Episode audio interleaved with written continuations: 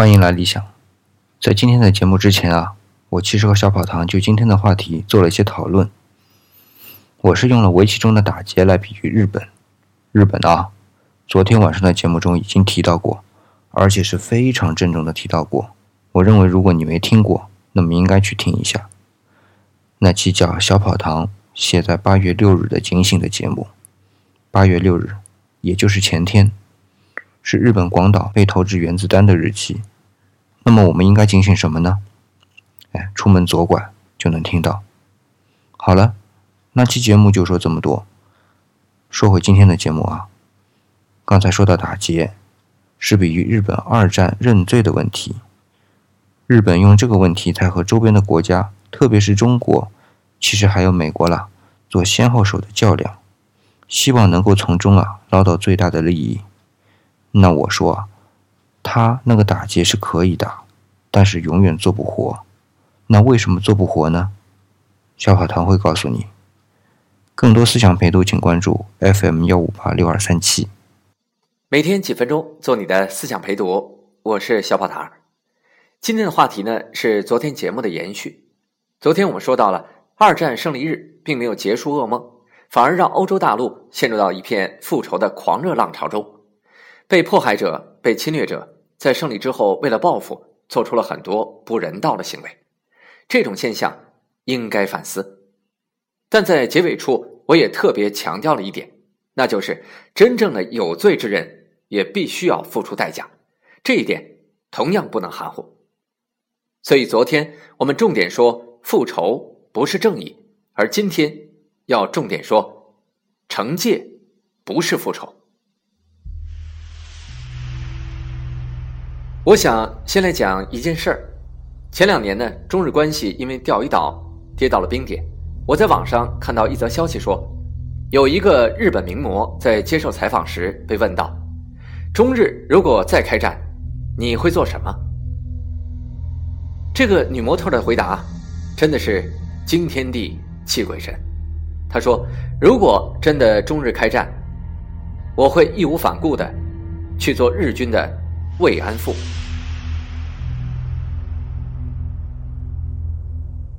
应该说，这位日本女模特的回答既出人意料，也在情理之中。因为半个多世纪过去了，对于过去的那场杀戮，日本从来没有过真正清醒的认识。在这一点上呢，人们经常会提到。二战期间，日本的另外两个同盟兄弟，德国和意大利，尤其是德国，被普遍认为是勇于反省历史罪责的楷模。这里呢，我们要记住一个人——维利·勃兰特。这位反纳粹主义流亡者，一九六九年当选了联邦德国总理。他以对战争的深刻反思，带领着德国赢得了世人的重新尊重。一九七零年，勃兰特访问波兰的时候，更在华沙双膝跪拜犹太人纪念碑，这一跪赢得了举世称赞。二零零五年，德国电视台投票评选最伟大的德国人，勃兰特名列第五位。德国对二战的反思呢，还不仅仅停留在认罪、忏悔和道歉上，他在战争的赔偿问题上态度也非常明确。先后向波兰、俄罗斯、原捷克斯洛伐克等受害国家和受害的犹太民族进行了巨额赔偿。到二零零二年，赔偿金额已经达到一千零四十亿美元。那相比之下，我们的近邻日本相差的实在是太远了。那么原因到底是什么呢？就是我们今天说的这个关键词——惩戒。惩戒不足，除恶不尽。举一个最简单的例子：三个罪恶轴心国，他们的最高元首下场究竟如何呢？德国，希特勒服毒自杀；意大利，墨索里尼和他的情妇一起被公开处决，并暴尸示众，遭人唾骂。那么日本呢？战争期间的他的最高元首就是集政权、军权和神权于一身的昭和天皇，又叫裕仁天皇。这位日本第一百二十四位天皇兼陆海军大元帅，战后依然保留了他的皇位和所有特权待遇，直到他一九八九年去世，终年八十八岁，成为了日本最长寿以及在位时期最长的日本天皇。他执政期长达六十三年。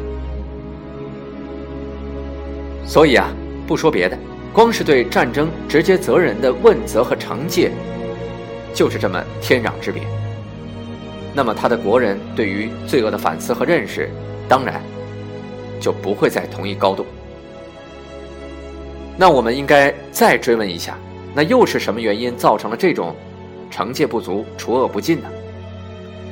这里呢，我要再提到一个人，一位非常可爱的。美国女人，你能够听出来我的可爱是打了引号的。这个女人叫卢恩·本尼迪克特，她是美国的一位人类学家。这个名字你可能比较陌生，但她一九四六年出版的一本书，不少人都听说过，就是那本著名的《菊与刀》。这本书呢是分析日本人国民性格的。它里面说，菊啊是日本皇室的象征。刀呢，就是日本武士道精神的象征，一个文弱，一个暴力，一个美丽，一个充满了血腥。书中就讲到这种性格呀，可能是交织组合在大和民族的深处，也成为他心理结构或者是国民精神当中一个非常重要的组成部分。这本《菊与刀》呢，起初啊，并不是一本普通的学术著作，请注意一下，刚才说了这本书。是一九四六年出版的，刚好就在战后的第一年。卢恩·本尼迪克特，他在非呃，在这个美国呀非常有名，是人类学家。他一九四四年呢，受命于美国的军政府去搞研究，因为当时啊正在进行太平洋战争，美日交战，但是美国人呢根本不了解他们的对手日本人到底是一个什么样的民族。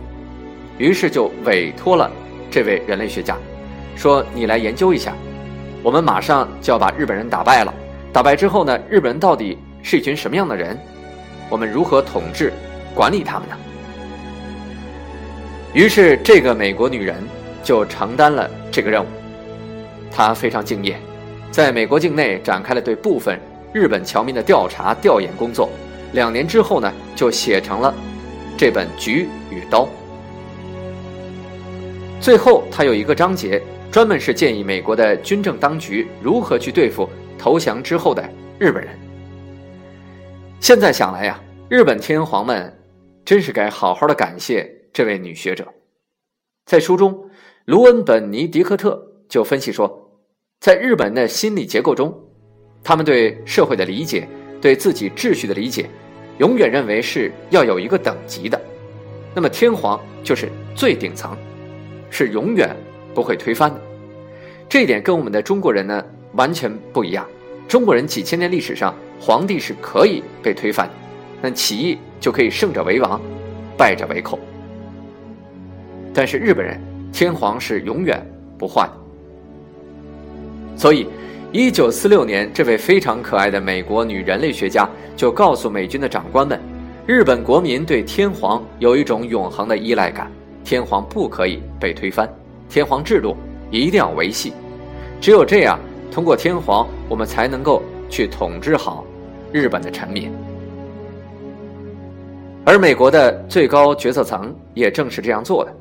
在这儿呢，我们再记住一个名字：道格拉斯·麦克阿瑟，美国的五星上将。在战后，正是他出任了驻日盟军最高司令长官。完成了美国对战后日本的占领与改造。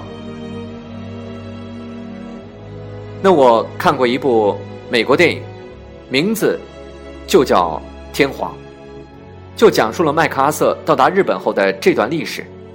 影片中的麦克阿瑟被塑造成为一个具有雄韬伟略、经验老道的政治家。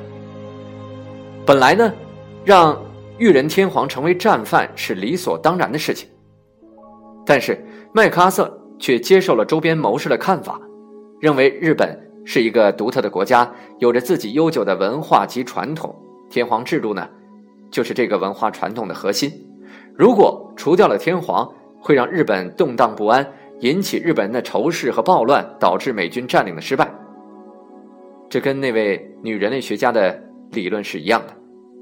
在影片中有一句话被反复的提起，这就是我们昨天节目中的主题：复仇不是正义。但是，对有罪者必要的惩戒，能是复仇吗？能是非正义的吗？它根本就是两码事。更何况，裕仁天皇对战争难道真的没有责任吗？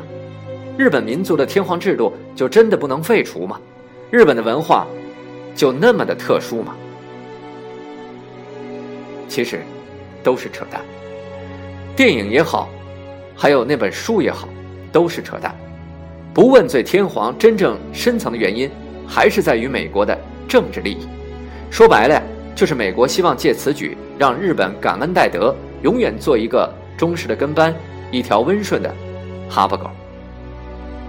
因为当时美国首先要遏制苏联，二战刚结束的时候，美国控制了日本的大部分，中国呢则处于国民党的统治下，是依附于美国的，而苏联雄踞北方。为了冷战需要，美国要在苏联的家门口进行遏制，那么恰好，日本被他们占领，日本又和苏联有领土的争端，所以是最合适不过的对象。那么这下，你明白了吧？这才是真正的答案。没有对天皇问罪，看似因此日本很快步入了平稳过渡的正轨。但这么一来的恶果就是，由于天皇被保留下来，所以在所有日本民众的心目中都找不到一个战争的责任者。因为战前他们就是为了天皇而战，那么战后，我们的天皇依然在那里，被奉为神明，享受着荣光。那你说，谁是战争的责任者呢？不仅如此，为了所谓的稳定，东条英机内阁的工商大臣岸信介当上了首相。甲级战犯重光葵当上了外务大臣，甲级战犯贺屋兴宣当上了法务大臣。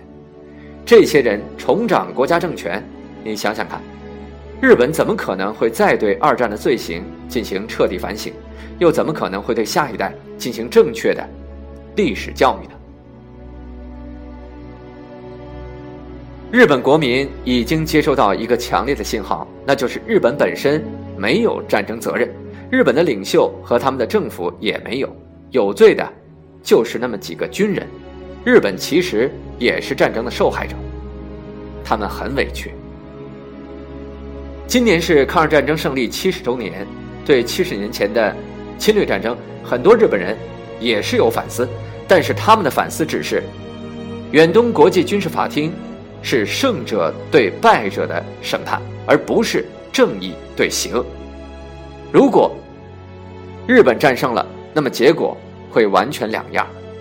所以很多日本人都会认为，那是一场解放战争，而不是侵略。所以很多日本人都会认为，现在作为一个主权国家，怎么可以没有自己的军队，没有交战权呢？这太不正常了。所以现在很多日本人都会认为，那几个被吊死的战犯，其实是为了保护天皇而死。就应该被安居在神社之上，享受着绵延不绝的香火。在网上呢，曾经流传过一个视频，是一个德国的游客见到日本人在靖国神社的所作所为之后呢，愤而责问。他说：“如果在德国这么做是一种犯罪。”结果竟然遭到在场日本人的围攻。对于当时战犯的不同处理方法。导致了两种不同的历史观，也决定着两国民众不同的心态。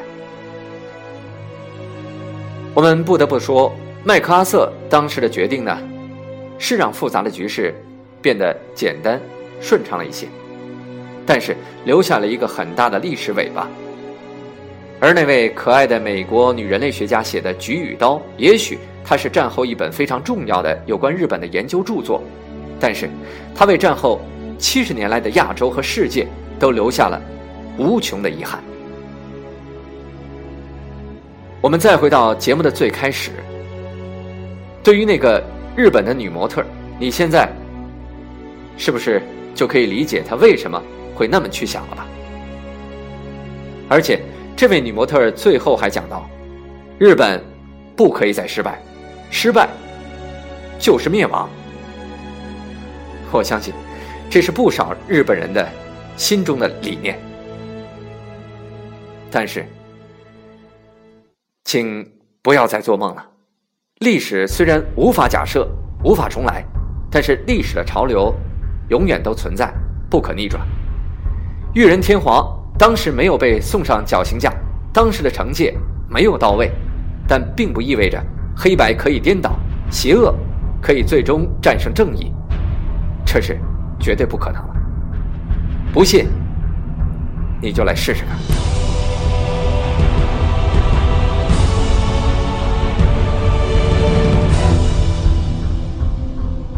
好了，每天几分钟，做你的思想陪读，小宝堂儿，下次再聊。